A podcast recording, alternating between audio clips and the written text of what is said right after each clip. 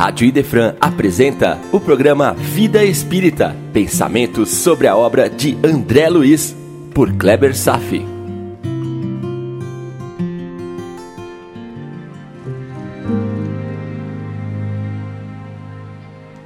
Olá, amigos, tudo bem? Capítulo da sequência ao anterior, apresentando outros aspectos das relações de amor e casamento.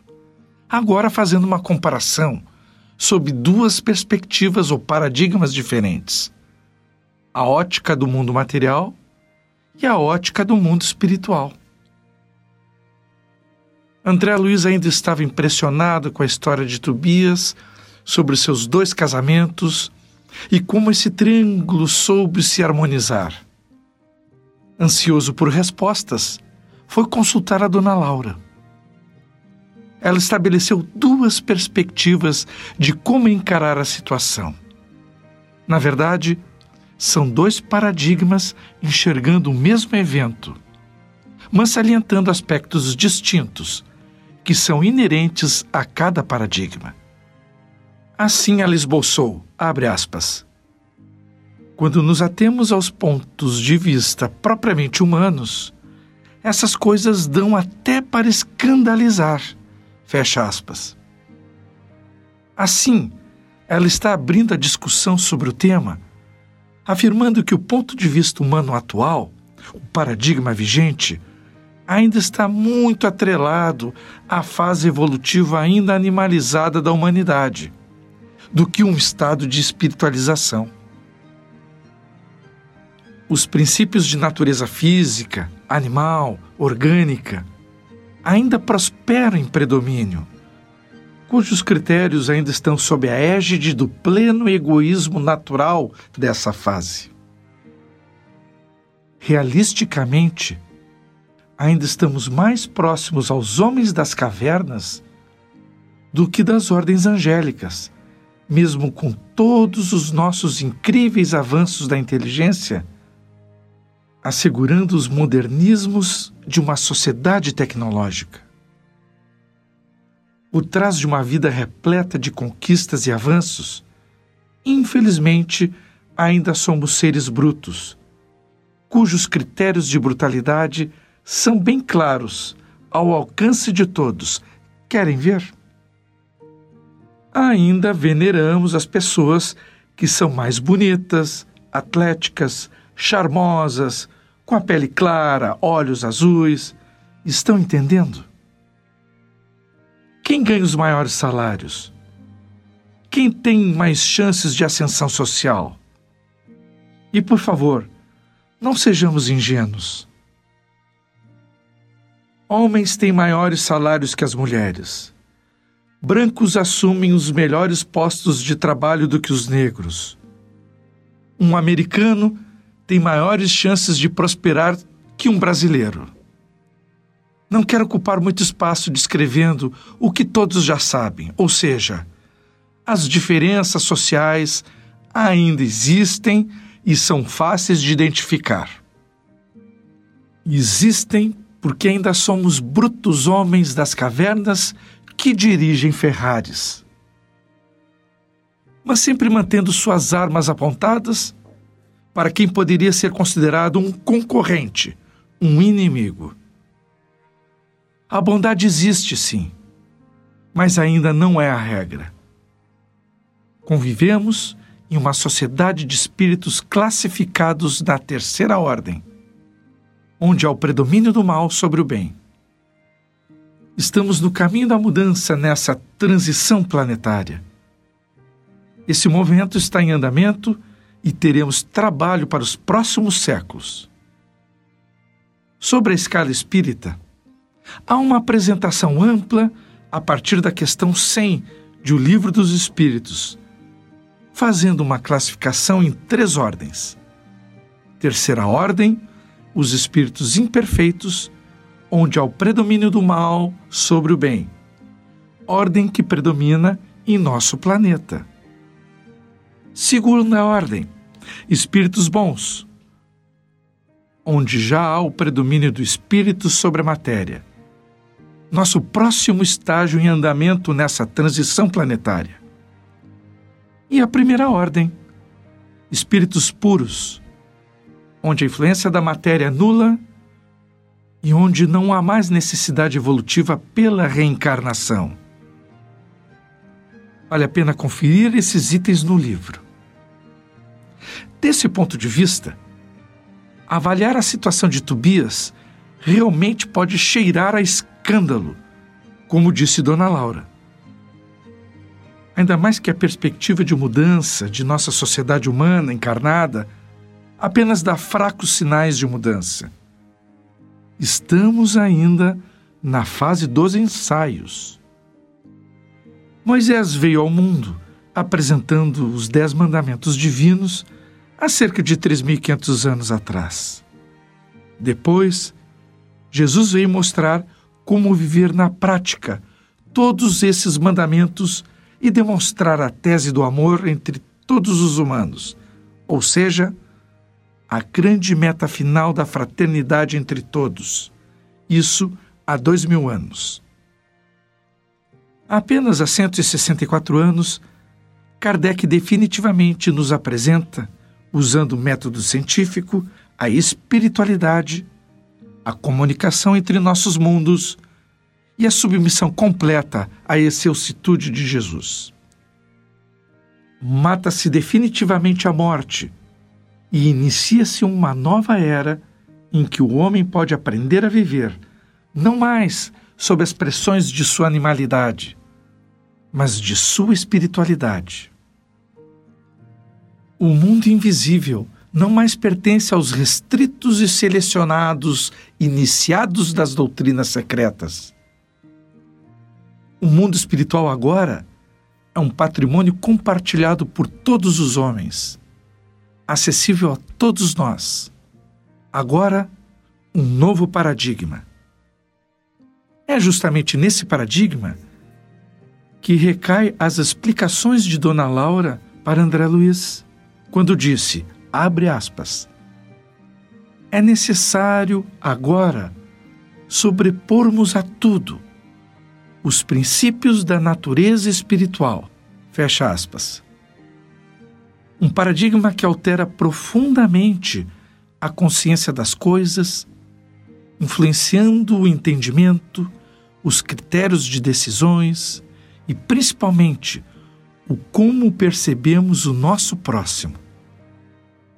Dona Laura tem consciência de como ainda pode ser difícil para nós compreendermos as situações, como o caso Tobias e seus dois casamentos Afinal, com a visão humana, ainda refletimos as poderosas forças do poder, da posse, dos ciúmes e da inveja.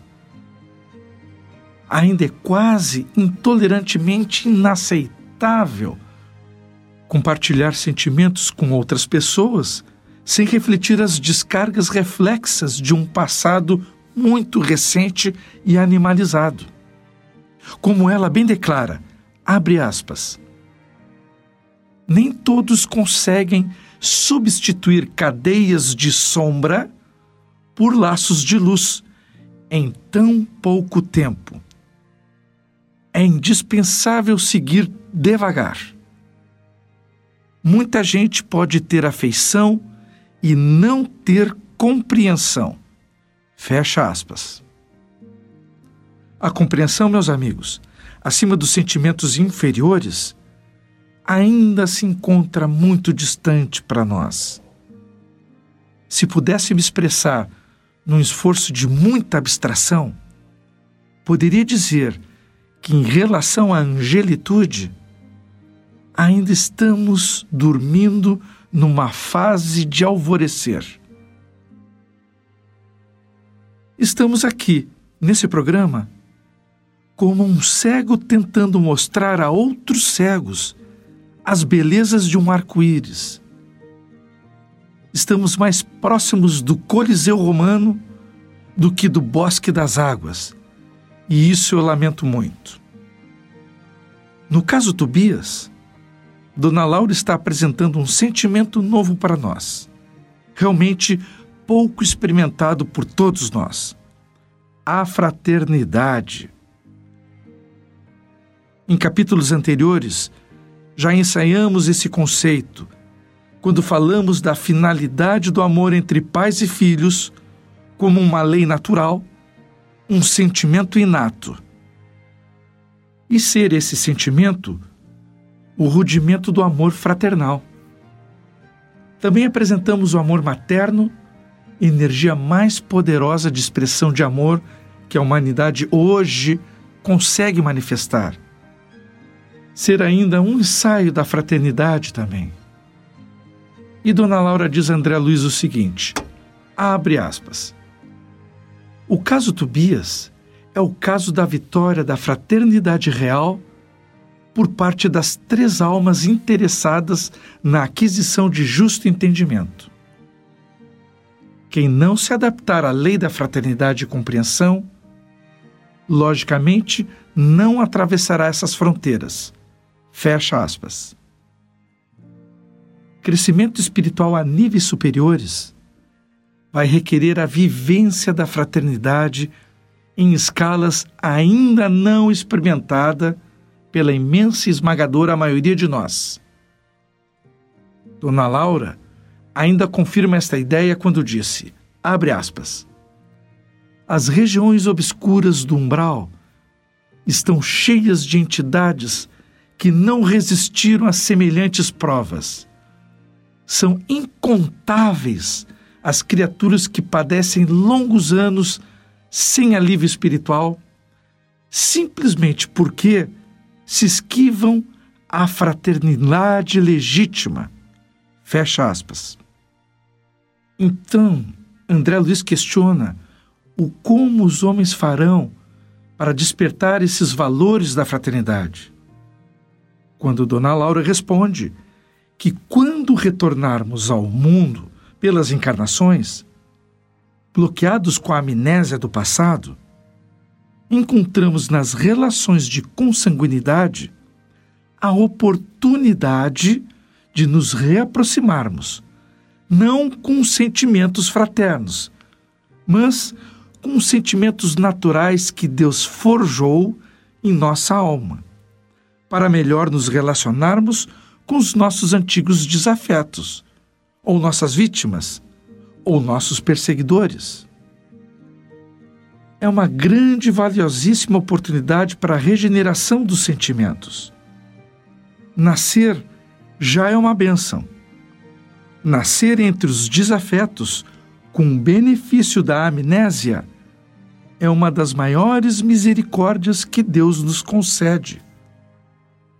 Dona Laura expõe esse fato dizendo, abre aspas, Daí se infere a oportunidade cada vez mais viva da recomendação de Jesus quando nos aconselha imediata reconciliação com os adversários.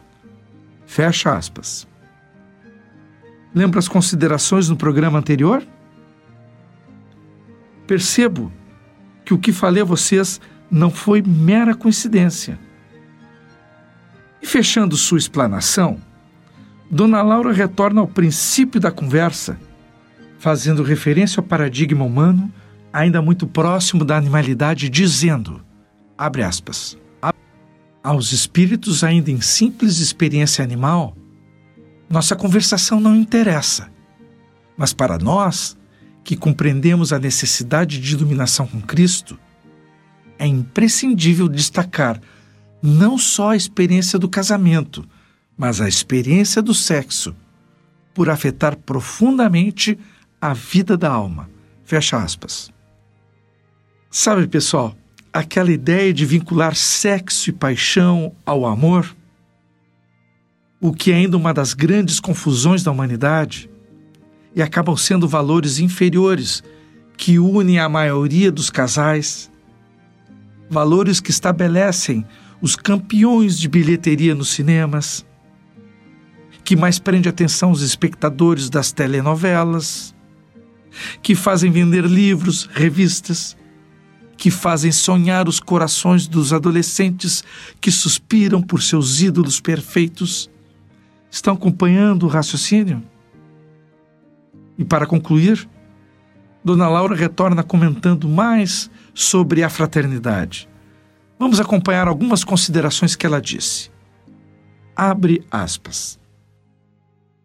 O entendimento fraterno precede a qualquer trabalho verdadeiro salvacionista. Fecha aspas. E mantendo o mesmo tom, complementa. Abre aspas.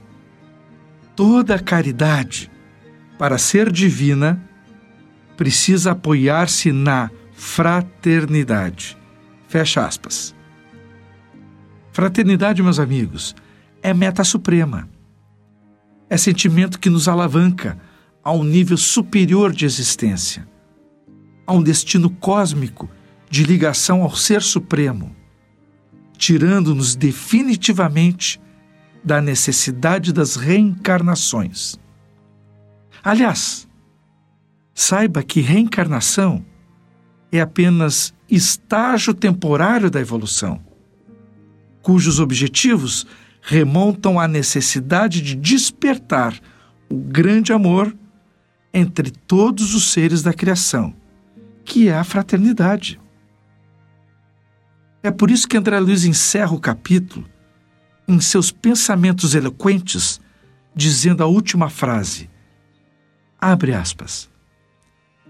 Não mais me preocupava a situação de Tobias.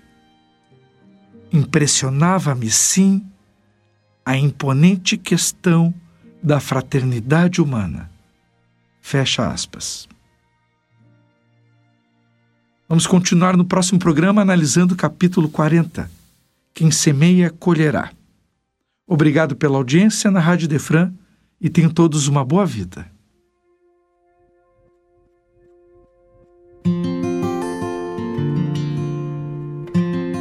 A Rádio Idefran apresentou o programa Vida Espírita, por Kleber Safi.